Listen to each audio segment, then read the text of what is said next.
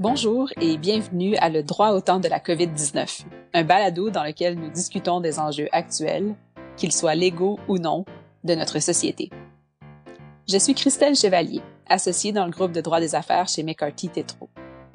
En quelques semaines seulement, nos libertés individuelles ont été restreintes. Au point de vue personnel, les activités qui composaient notre quotidien, aller au gym, aller au travail pendant que nos enfants sont à l'école, sortir prendre un café avec des collègues, souper au restaurant avec des amis ou aller voir un spectacle ne sont plus disponibles. Plusieurs d'entre nous avons annulé des vacances ce printemps et maintenant la frontière canado-américaine est fermée. Et nous ne savons pas combien de temps ces mesures vont être en place. Ce que nous savons, par exemple, c'est que le nombre de cas continue d'augmenter au Québec et qu'il est facile de se laisser prendre dans un tourbillon d'informations médiatiques. En tant que citoyens, nous ne pouvons que faire notre part en respectant les règles demandées par la santé publique mais nous sommes devant une situation inconnue que nous ne contrôlons pas. Cette pandémie ne laisse personne indifférent.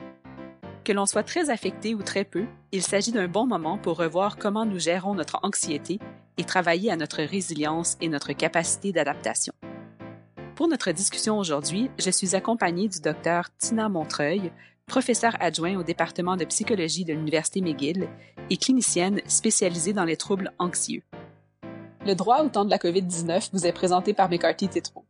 Ensemble, nous explorons le droit applicable et les politiques de réponse à une pandémie et examinons comment les gouvernements, les organisations et les individus en gèrent les impacts et se montrent à la hauteur des circonstances.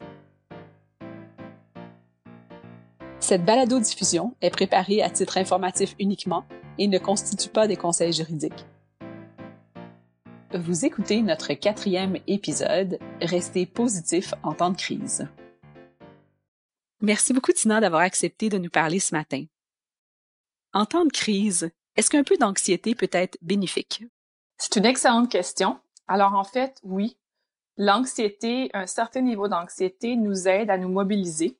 En fait, les gens qui sont peu anxieux sont probablement ceux qui ne prennent pas euh, les mesures de sécurité qui nous sont recommandées euh, au sérieux ou du moins ne les applique pas. Euh, ce qui devient un peu, euh, en fait, problématique, c'est lorsque ce niveau d'anxiété devient trop important et à ce moment-là nous empêche de, de, réfléchir de façon rationnelle. Tout le monde vit un certain niveau de stress avec avec euh, la situation actuelle. Euh, puis dans, dans ce contexte-ci, je me demandais si tu euh, pourrais nous nous donner des trucs ou des, euh, des idées sur comment mieux gérer notre, notre anxiété, mais aussi celle de nos proches pendant la pandémie?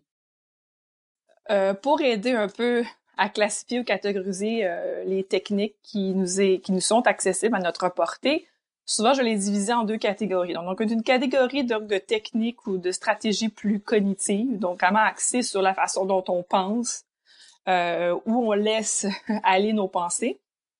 Et l'autre euh, série ou l'autre euh, l'autre volet, dans le fond, de, stratégie se retrouve au point comportemental. Donc, il y a des choses qu'on peut faire dans la vie de tous les jours, de notre, par notre routine, euh, par les choix que l'on fait pour nous aider, dans le fond, à mieux gérer ces, ces stress-là ou ces, ces stresseurs.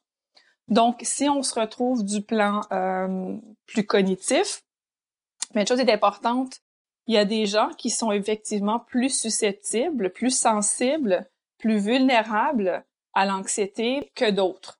Donc, on sait que dans la vie de tous les jours, il y a des gens qui sont plus anxieux, qui sont des gens qui ont tendance à soit avoir un biais face à la négativité ou face à la catastrophisation. Donc, on amplifie euh, souvent euh, le risque euh, d'une situation. Dans ce cas-ci, ben, ça pourrait qu'on on met l'accent davantage sur tout ce qui pourrait mal se passer euh, en termes de risque, en termes de décès, en termes d'impact, en termes de euh, de, de, longueur du confinement. Et il y a des gens qui, eux, ben, ils vont avoir plus ou moins cette même préoccupation, mais ne vont pas tomber, là, leurs leur pensées ne vont pas se, ne vont pas errer dans, dans la rumination. Donc, dans un premier temps, normaliser l'anxiété.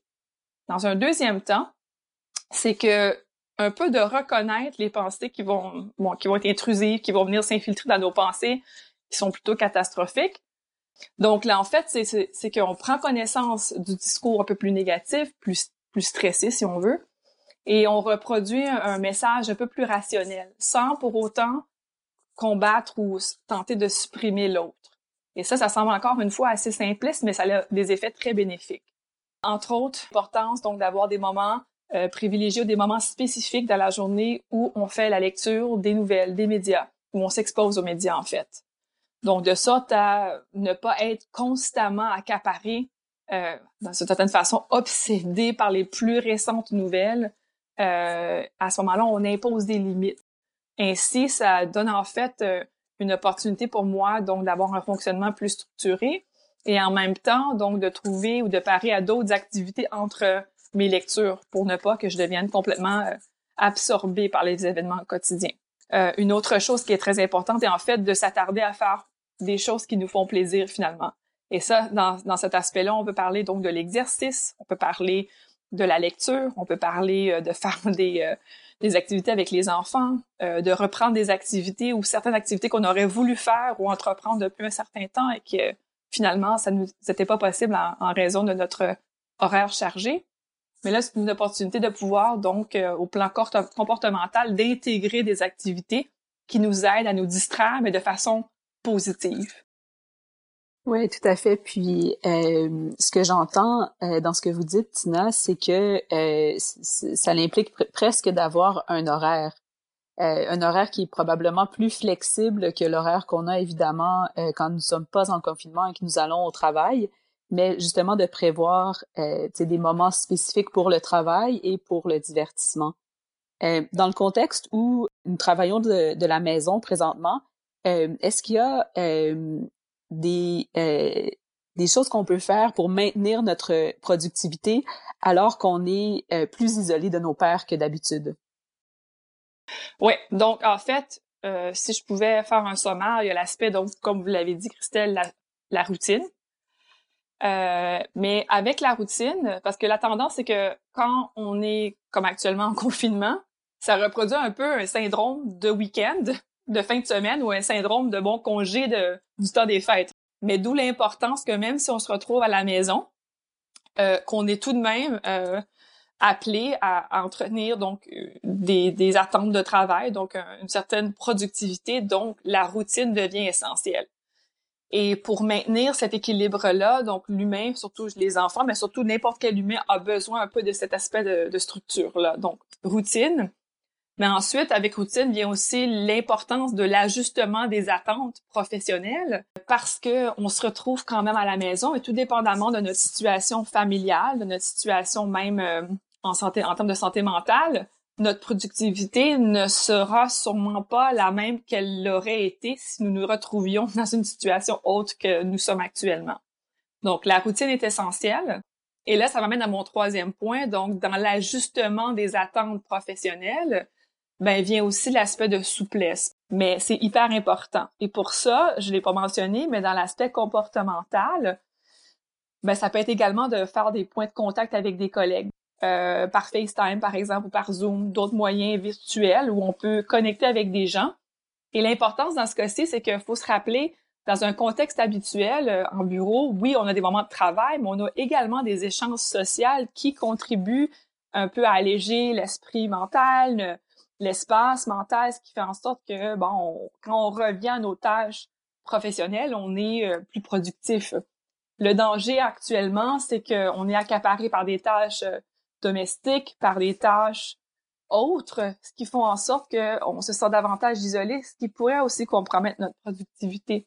Donc, d'où l'importance d'avoir cette, cette, approche proactive-là pour avoir des points de contact social euh, et pas axé sur le travail, pour nous faire plaisir finalement. Ça revient à l'aspect de prendre soin de son soi, de son soi psychologique, pour nous aider actuellement euh, à être plus balancés, avoir une certaine balance, un équilibre mental nous permettant de pouvoir euh, optimiser notre productivité sans pour autant, pour retomber dans le point de l'ajustement des attentes, sans pour autant s'attendre qu'on va exactement produire ce que l'on produisait par le passé. Et ça, c'est pas seulement dépendant de nous. C'est très important d'avoir cette souplesse pour ajuster les attentes professionnelles dans ce cas-ci. Ouais, donc euh, une des euh, une, une des conséquences euh, insoupçonnées de la pandémie. Il faut s'adapter à la pandémie, mais mais faut aussi s'adapter à évidemment un nouvel horaire de travail dans lequel il faut ajouter plus de souplesse. Je pense que la plupart des gens sont habitués. On sait qu'on va traverser des moments difficiles dans les prochaines semaines, dans les prochains mois. On réalise que, en fait, on, bien qu'on fait beaucoup d'efforts pour aplanir notre courbe, euh, qu'il va y avoir plus de cas, puis qu'au Québec, il va aussi y avoir plus de décès. Ça, ça, nous semble inévitable. On regarde ce que les pays qui sont plus en avance que nous ont fait et ont vécu, puis on, on peut se douter effectivement que ça s'en vient chez nous. Est-ce qu'on peut utiliser cette opportunité-là pour travailler à notre capacité à surmonter les épreuves ou, ou en d'autres mots, améliorer notre résilience dans le contexte? Actuellement, euh, on n'aurait pas pu demander mieux comme circonstance forcée euh, pour travailler cette dimension-là de résilience psychologique. En fait, on l'aurait jamais souhaité à personne qu'on se retrouve dans cette situation, mais puisqu'elle est présente, elle nous force à devoir, par exemple, une des, une des, euh, des choses sur lesquelles elle nous force à, à travailler, c'est notre rapport avec la technologie, avec l'utilisation du numérique, par exemple.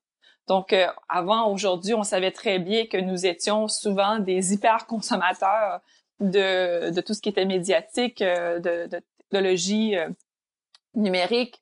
Et je crois que pour ces gens-là qui, déjà avant la pandémie, exprimaient une difficulté à établir des limites à pouvoir euh, se donner des pauses de technologie ou d'utilisation de la technologie sont certes ceux qui sont moins alarmistes actuellement parce qu'on n'a pas accès à une surconsommation de l'information.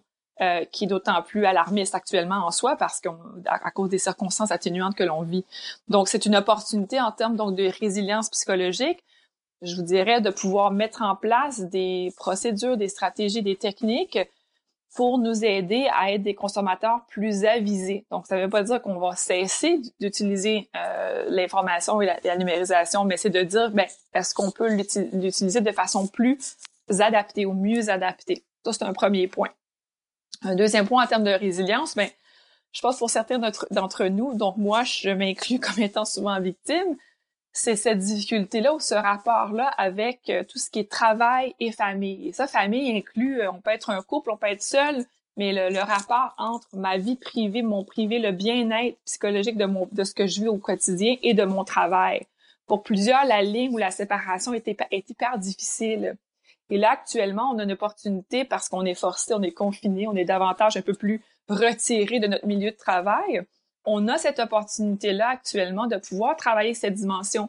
Euh, donc, en développant tout l'aspect euh, bien-être de soi, euh, donc de faire des choses qui nous font plaisir, on a l'opportunité actuellement, avec un horaire moins chargé, à établir des routines qui vont être différentes, mieux adaptées également et qui vont nous permettre d'être plus résilients, de sorte à ce que lorsqu'on va sortir du confinement et qu'on va retourner dans nos milieux, en tout cas, du moins, j'ose espérer que les gens vont avoir entrepris vont avoir euh, développé des routines mieux adaptées, encore une fois, ou plus saines, on pourrait dire.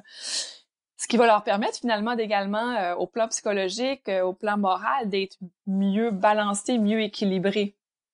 Donc, je crois que déjà sur ces deux dimensions-là, en améliorant certains de nos comportements face à ces domaine, si on pourrait dire, professionnel versus personnel, je crois que euh, les retombées euh, pourraient être à long terme très, très bénéfiques.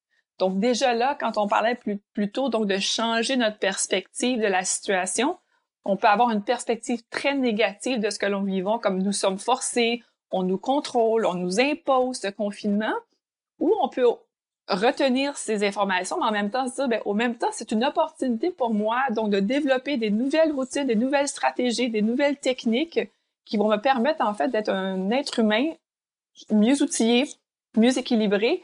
Et déjà, en entretenant un discours comme celui-là, euh, ben, on, se sent déjà moins, euh, moins contrôlé, moins euh, sujet, moins victime de notre environnement, mais déjà, on en retient quelque chose de beaucoup plus proactif et bénéfique pour notre santé mentale également. Avant de se quitter, est-ce que euh, vous auriez un petit mot de la fin? Euh, je vous dirais en fait, ben, un peu pour toucher sur le dernier point, c'est que l'importance de juste entretenir euh, une vision un peu plus équilibrée de ce que nous vivons et de tenter d'en retirer un certain contrôle en, en, en, se centrant sur soi-même et en tentant donc de reprendre un certain contrôle de nos vies qui parfois dans une cohue de, de débit de vie très rapide euh, qui nous est plus difficile. Alors le fait que là notre rythme de vie est par défaut ralenti, on a une opportunité actuellement euh, au point individuel à, à, à, reprendre un certain contrôle pour nous aider à, à juste vivre de façon plus équilibrée. Je pense que euh, dans, dans, dans, tout ce que vous dites, que de, de cette idée-là de, de, reprendre un certain contrôle, je pense que ça, ça, ça va aussi nous aider à rester positif puis à voir les bons côtés de ce qu'on vit présentement. C'est d'essayer de focuser sur, sur ces aspects-là puis sur ce qu'on contrôle dans la situation actuelle. Exactement. Alors, euh, euh, Tina, euh, merci beaucoup pour votre entretien. Merci beaucoup, Christelle. Ceci met fin à un autre épisode de Le droit au temps de la COVID-19. Si vous avez aimé cet épisode, abonnez-vous, partagez-le et parlez-en à vos collègues et amis. Nous espérons également que vous nous enverrez vos suggestions pour de futurs épisodes. Nous voulons discuter de ce qui est d'intérêt et d'actualité pour vous. Vous pouvez me laisser un message vocal au 514-397-4159 ou me joindre par courriel à cchevaliergagnon à. Cet épisode a été réalisé par Myriam Veilleux, Amélie Boucher et moi-même. Nous remercions spécialement Lara Natums, Trevor Lawson, Adam Goldenberg, Pipa Leslie, Véronique Wattier-Larose, Chloe Thomas, Tommy Barbieri et toute l'équipe chez McCarthy Tétro. Si vous cherchez plus d'informations, assurez-vous de consulter notre centre d'information sur la COVID-19 que vous pouvez retrouver sur la page principale de notre site Web. Ce balado fait partie de la famille des balados-diffusion de McCarthy Tétro qui inclut notamment Law in the Time of COVID-19, animé par mon collègue Adam Goldenberg. Je vous invite à y jeter un coup d'œil. Alors voici, c'était le droit au temps de la COVID-19. Je suis Christelle Chevalier. Merci d'avoir été là et bonne santé.